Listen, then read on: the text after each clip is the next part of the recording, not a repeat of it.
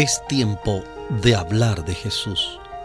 La lectura sin comentarios del libro El deseado de todas las gentes, capítulo 20.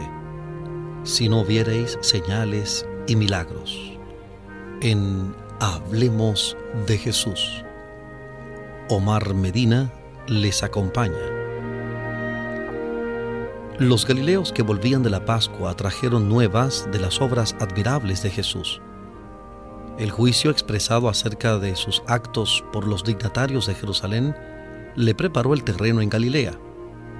Entre el pueblo eran muchos los que lamentaban los abusos cometidos en el templo y la codicia y arrogancia de los sacerdotes. Esperaban que ese hombre que había ahuyentado a los gobernantes fuese el libertador que anhelaban. Ahora llegaban noticias que parecían confirmar sus expectativas más halagüeñas se decía que el profeta se había declarado el Mesías. Pero el pueblo de Nazaret no creía en él. Por esta razón Jesús no visitó a Nazaret mientras iba a Caná. El Salvador declaró a sus discípulos que un profeta no recibía honra en su país. Los hombres estiman el carácter por lo que ellos mismos son capaces de apreciar. Los de miras estrechas y mundanales juzgaban a Cristo por su nacimiento humilde su indumentaria sencilla y su trabajo diario. No podían apreciar la pureza de aquel espíritu que no tenía mancha de pecado. Las nuevas del regreso de Cristo a Caná no tardaron en cundir por toda Galilea, infundiendo esperanzas a los dolientes y angustiados. En Capernaum, la noticia atrajo la atención de un noble judío que era oficial del rey.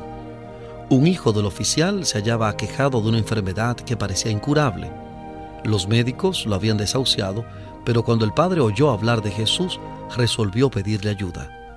El niño estaba muy grave y se temía que no viviese hasta el regreso del padre.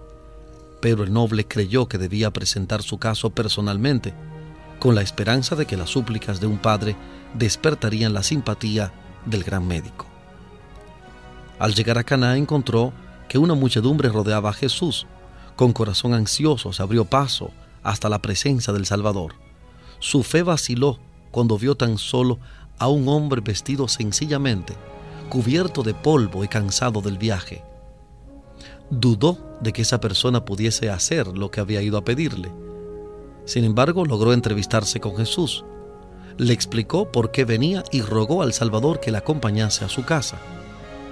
Mas Jesús ya conocía su pesar antes de que el oficial saliese de su casa, el Salvador había visto su aflicción.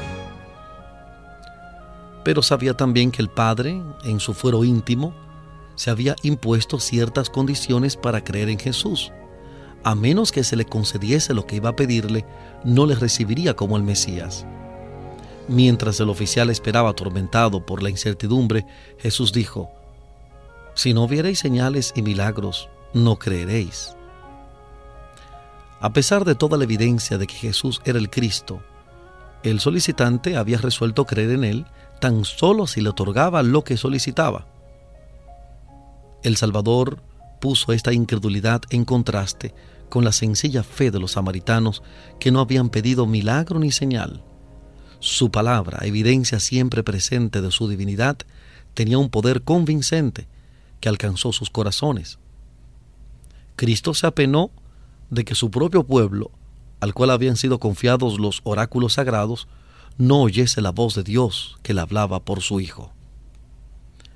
Sin embargo, el noble tenía cierto grado de fe, pues había venido a pedir lo que le parecía la más preciosa de todas las bendiciones. Jesús tenía un don mayor que otorgarle, deseaba no solo sanar al niño, sino hacer participar al oficial y su casa de las bendiciones de la salvación y encender una luz en Capernaum, que había de ser pronto campo de sus labores. Pero el noble ah, debía comprender su necesidad antes de llegar a desear la gracia de Cristo. Este cortesano representaba a muchos de su nación. Se interesaban en Jesús por motivos egoístas esperaban recibir algún beneficio especial de su poder y hacían depender su fe de la obtención de este favor temporal, pero ignoraban su enfermedad espiritual y no veían su necesidad de gracia divina. Como un fulgor de luz, las palabras que dirigió el Salvador al noble desnudaron su corazón. Vio que eran egoístas los motivos que le habían impulsado a buscar a Jesús. Vio el verdadero carácter de su fe vacilante. Con profunda angustia comprendió que su duda podría costar la vida de su hijo. Sabía que se hallaba en presencia de un ser que podía leer los pensamientos, para quien todo era posible, y con verdadera agonía suplicó, Señor, desciende antes que mi hijo muera. Su fe se aferró a Cristo como Jacob se aferró del ángel cuando luchaba con él y exclamó, No te dejaré si no me bendices. Génesis capítulo 32 versículo 26. Génesis 32 26. Y como Jacob prevaleció, el Salvador no puede apartarse del alma que se aferra a él invocando su gran necesidad. Ve, le dijo, tu hijo vive.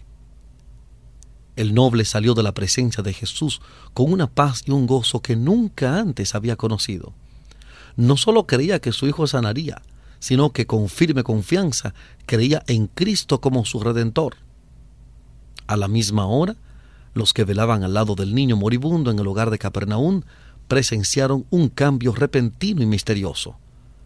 La sombra de la muerte se apartó del rostro del enfermo, el enrejecimiento de la fiebre fue reemplazado por el suave tinte de la salud que volvía, los ojos empañados fueron reavivados por la inteligencia, y fue recobrando fuerza el cuerpo débil y enflaquecido.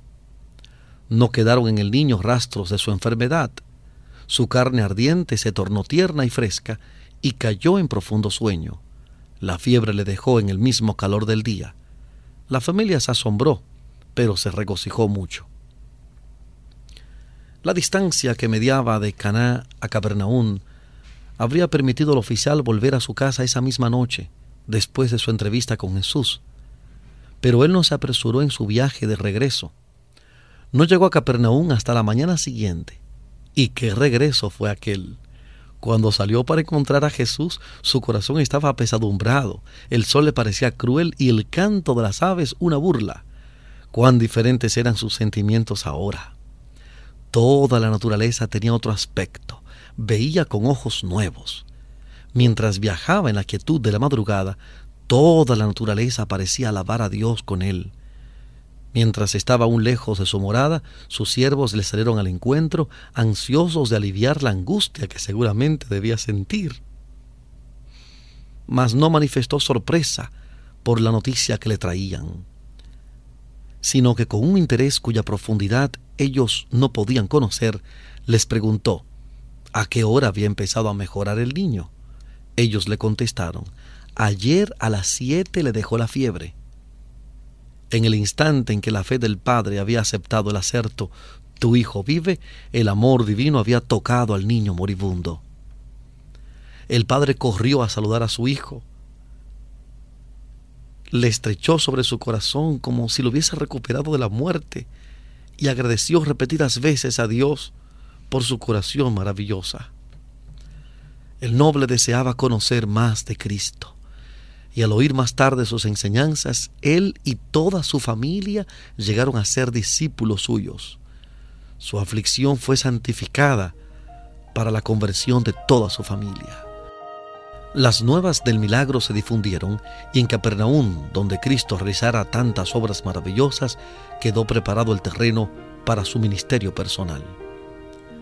El que bendijo al noble en Capernaum siente hoy tantos deseos de bendecirnos a nosotros. Pero como el Padre afligido, somos con frecuencia inducidos a buscar a Jesús por el deseo de algún beneficio terrenal y hacemos depender nuestra confianza en su amor de que nos sea otorgado lo que pedimos. El Salvador anhela darnos una bendición mayor que la que solicitamos y dilata la respuesta a nuestra petición a fin de poder mostrarnos el mal que hay en nuestro corazón y nuestra profunda necesidad de su gracia. Desea que renunciemos al egoísmo que nos induce a buscarle confesando nuestra impotencia y acerba necesidad, debemos confiarnos completamente a su amor. El noble quería ver el cumplimiento de su oración antes de creer, pero tuvo que aceptar el acerto de Jesús de que su petición había sido oída y el beneficio otorgado. También nosotros tenemos que aprender esta lección. Nuestra fe en Cristo no debe estribar en que veamos o sintamos que Él nos oye. Debemos confiar en sus promesas. Cuando acudimos a Él con fe, toda petición alcanza el corazón de Dios. Cuando hemos pedido su bendición debemos creer que la recibimos y agradecerle de que la hemos recibido. Luego debemos atender nuestros deberes, seguros de que la bendición se realizará cuando más la necesitemos. Cuando hayamos aprendido a hacer esto, sabremos que nuestras oraciones son contestadas.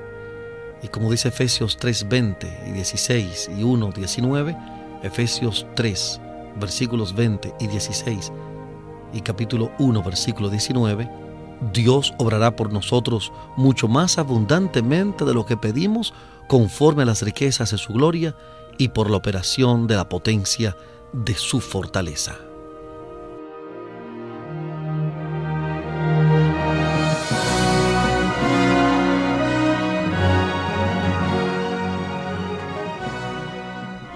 Hemos presentado la lectura sin comentarios del capítulo 20 del libro El deseado de todas las gentes. Capítulo 20. Si no viereis señales y milagros.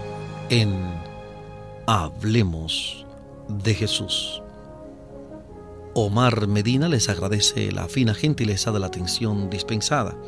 Este capítulo está basado en el Evangelio de Juan capítulo 4 versículos 43 al 54. Evangelio de Juan, capítulo 4, versículos 43 al 54. Que Dios les bendiga.